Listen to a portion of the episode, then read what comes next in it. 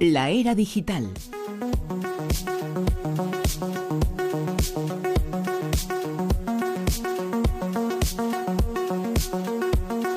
Como siempre y cada domingo aquí está Alex eh, Fidalgo con nosotros eh, para ponernos al tanto de lo nuevo que hay en ese mundo, en el de la era digital. Muy buenas, Alex. Muy buenas, me lo habéis pisado un poquito. ¿Por qué? El mundo digital, porque habéis estado hablando de cositas del mundo digital. Sí. Sin mi presencia. Hombre, por Dios. Eso, eso es intrusismo. Ah, bueno. muy bien, vale. Yo creía, que era- estupendo, ¿no? yo, yo creía que éramos amigos. Sí, yo también hasta hace nada, cuestión de minutos. Me lo dijo mi asistente digital. Adelante, por favor, no, estoy esperando, vamos a empezar, ¿no? Estoy esperando Sí. a que me des paso. Yo pensaba que tenías ese ordenador para conocer las reacciones humanas y ya con eso lo averiguabas todo, viendo series de televisión, ¿eh?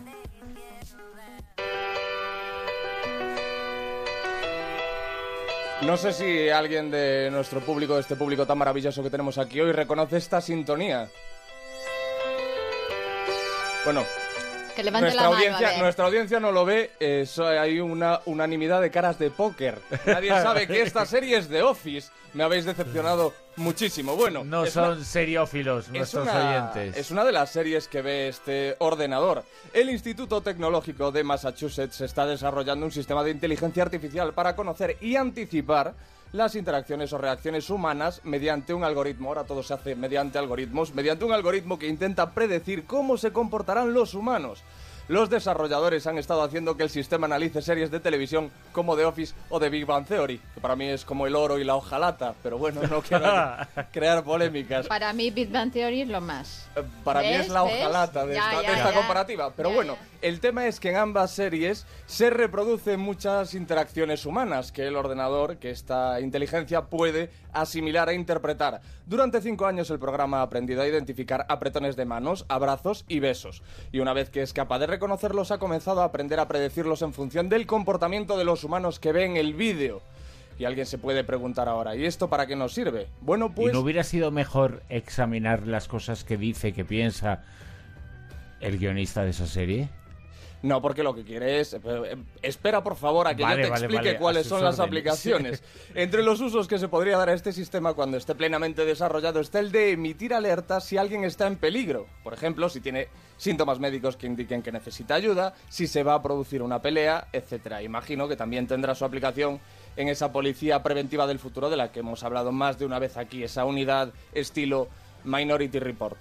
Entonces, claro, lo que hace es leer las caras para saber lo que va a venir después. Ah, vale, vale, Eso vale. es. Bueno. Y, y que- Te ha dejado frío, ¿no? sí, Bueno. y que en vez Order Family, ¿qué le pasa? Pues seguramente solo se quede con las reacciones de Sofía Vergara y el resto, Solo, las, claro, sí. y el resto las discrimine. A ti te pasa, ¿no? Claro, es lo que me pasa a mí. Claro. Y a mí. Bruno, luego hay problemas de tiempo. Es que estás aquí, estás recreándote y luego yo tengo que ir aquí a toda leche. Claro. Te pasa por hablar de mi novia. Bueno, pues Venga, nada. a la sigue. Sí, pero vas a decirme... ah, esta- lo, del soy- porno. Ah, lo del esta porno. soy- claro, es que es un tema que evitas porque te toca la fibra. el- Claro, claro. ¿El de. Sofía Vergara o el del porno? Ambos y dos. Lo adelantábamos al principio, ver porno en el modo incógnito privado del navegador no es tan seguro como la gente se cree, así que mucho cuidadito. Ese modo incógnito de Chrome o la nave- navegación privada de Firefox se han interpretado muchas veces como sinónimo de seguridad para la privacidad del internauta. Es decir, yo me meto aquí y nadie lo sabe porque lo hago a través de ese modo incógnito. Pues no. Esta forma de navegar evita que se guarde el historial de navegación y búsquedas, que solo puedes borrar tú después, pero solo eso. Esta es la única protección que se otorga al usuario, que ya te digo que muchas veces cree que este modo de navegar le ofrece muchas más garantías. O sea, lo único que consigues es que tu equipo no recuerde por dónde has navegado, pero existen cookies especiales que van a seguir realizando un seguimiento de nuestra actividad en Internet, se esté en este modo privado o no. ¿Qué quiere decir esto? Los que os em, tengáis ratos libres en el trabajo y os dé por visitar estas paginitas, luego vuestro jefe puede ver dónde entráis. O sea, eso no te. Este, esta navegación en modo incógnito no te exime de que te Esa cacen. navegación en modo incógnito solo te exime de que te lo vea el pariente o la pariente. Claro, claro, quien utilice tu ordenador, pues que no encuentre ese rastro. Pero vamos, que, que, que sí se puede rastrear. Para evitar rastreos, lo mejor es optar por redes privadas virtuales, las conocidas como VPN. Pero esto ya, ya es para usuarios avanzados porque yo aquí me pierdo. Te delatas si estás revisando la página y te salta el anuncio de preservativos. Mm, no, hombre, ¿por qué? Claro, los anuncios de preservativos salen en todo tipo de páginas. Y os voy a decir una cosa, en, en las páginas de Las streaming... en las que yo en las- visito, ¿no? Sí, sí, y en las páginas de streaming de series de televisión o de, o de películas también salen ventanitas con cosas eh, delicadas, ¿eh? Sí, por ejemplo, una ventana que parece de En chat las- que te dice, eh, soy tu vecina, estás solo, ¿verdad? Yo también, ¿sabes? Nunca he caído. Que por cierto, eh, a ciertas noticias sobre este asunto parece un delito ver porno, ¿eh? Sí, sí, parece... Lo han, lo han convertido en una No, hombre, cosa... no, hombre, vamos a ver. Mm, No lo veas en el trabajo, por ejemplo. No, en el trabajo no. Claro. Y, bueno, tampoco el fútbol, ¿eh? De todas formas, aquí no se puede. Aquí- Aquí, no, aquí- no se aquí en la redacción eh, ya hay un bloqueo para ese tipo de cosas. Sí. No lo sé porque cuando tengo que buscar una noticia relacionada un poco Ya, con este ya, ámbito, ya, ya. salta ese bloqueo. Bueno, pero, oye, que, que no es un delito que todo el mundo puede hacer en su casa y que aunque las cookies lo sepan, no pasa nada por hacerlo. No es eh, ningún delito, ni ningún pecado, ni nada por el Claro, claro, es simplemente decirle a la gente que ese modo incógnito, esa privacidad de los navegadores, no son un chaleco que te proteja de todo tipo de rastreos o de, o de que esa información se haga pública de algún modo. No sé si este teléfono te va a proteger de esas cosas o te protege por lo menos de que te vean otros de usarlo. Porque es invisible, ¿no? De esa segunda opción, de las eh, dos que has barajado tú, ¿quién no ha tratado de evitar alguna vez que otras personas accedan a la información que tiene en su móvil o directamente que otros no miren la pantalla mientras se usa en público? Antes se hacía con el periódico, tú ibas en el metro leyendo el periódico y alguien iba arrimando la cabeza y echando una ojeada a las noticias, pues ahora a veces pasa con el teléfono móvil. Bueno, pues se ha bautizado una, una aplicación que se llama Ghost Phone. Bueno, más que una aplicación es un móvil en sí, un móvil que será imposible mm, de, ver. O sea, nadie podrá acceder a ese teléfono, nadie podrá cotilleártelo mientras lo utilizas en el autobús o en el metro. Todo esto gracias a un sistema que conecta unas gafas con la pantalla, ambas modificadas gracias a la incorporación de un chip. ¿Qué pasa?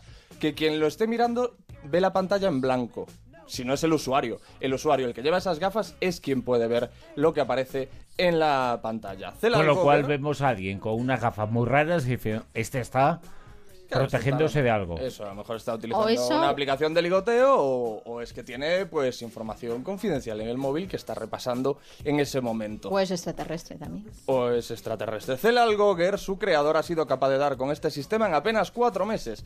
Ahora busca financiación para sacar adelante su invento, tal y como cuentan desde TechWorm. O sea que si os interesa, pues contactáis con Celal Goger y le apoyáis económicamente también. Claro, Y si te interesa hacer- hacerte un tatuaje, ¿qué podemos hacer? pues también hay cosas. He escogido esta música porque el grupo se llama Tatú. No hay otra explicación. Si estás pensando en tatuarte o simplemente tienes curiosidad por ver cómo te quedaría un tatuaje, ¿cuántos hemos dicho me voy a hacer un tatuaje pero no te atreves a dar el paso final? Dices, no sé cómo me quedará y si me arrepiento. Bueno, pues lo solucionas con esta aplicación que se llama Ink Hunter, cazador de tinta. Con ella puedes hacerte una idea de cómo te quedaría el tatuaje que siempre pensaste hacerte y que no has llegado a dar el paso. A través de realidad aumentada y usando la cámara del móvil, la aplicación sobreimpresiona el diseño elegido como se muestra en, vídeos que podéis encontrar en internet. Lo que haces tú es enfocar con eh, la cámara del teléfono la parte en la que quieres hacerte ese tatuaje. Si son las posaderas lo tienes más complicado y necesitas ayuda externa, pero si por ejemplo es el brazo, tú enfocas tu brazo e- y sobreimpresionas, eliges el tatuaje que quieres hacerte, aparece sobreimpresionado en el brazo y ves cómo te queda. Viene a hacer eso esta aplicación. Permite elegir entre los diseños disponibles en su catálogo o te permite dibujar el tuyo propio. Su creadora, la ucraniana Oleksandra Roachova, contaba recientemente que ha sumado alrededor de 150.000 descargas en un solo mes, que no está nada mal. Existen otras formas de comprobar cómo te quedaría un tatuaje. Una web que lleva años funcionando, StatMash, que permite subir una foto tuya y de tu diseño y ver cómo quedaría, bueno, pues esa suma. Está bien, ¿no? Para Sí, sí, antes sí. de que te arriesgues y luego te arrepientas el resto de tu vida. Claro. ¿Tú tienes alguno, Alex? ¿Algún tatu? No. Pero lo he pensado, ¿eh? He pensado Sí, en y has utilizado el programa, ¿no? No, todavía no, pero he pensado en descargármelo y en, utilizarlo. ¿Es verdad? Bueno, no tienes ningún tatuaje que se vea. Pareces, parece, Bruno, parece Jesús Quintero, porque te quedas, me- te, te quedas mirándome en silencio, ¿sabes? Y yo digo, quiere que acabe hablando sobre mi infancia. así. Porque quiere que le digas dónde tienes tatuado el amor de madre. Claro, a ver, a ver, no tengo, no tengo tatuaje. Estaba pensando en tatuarme el toro de Osborne en un glúteo, pero, pero ahora mismo no tengo El ninguno. toro de Osborne te voy a dar yo a ti, el toro de Osborne. ¿No te tatúas eso? Vamos. No, no, no, no, por Dios. Ni de coña. Ni ahí. No, no, en ningún sitio. Bueno.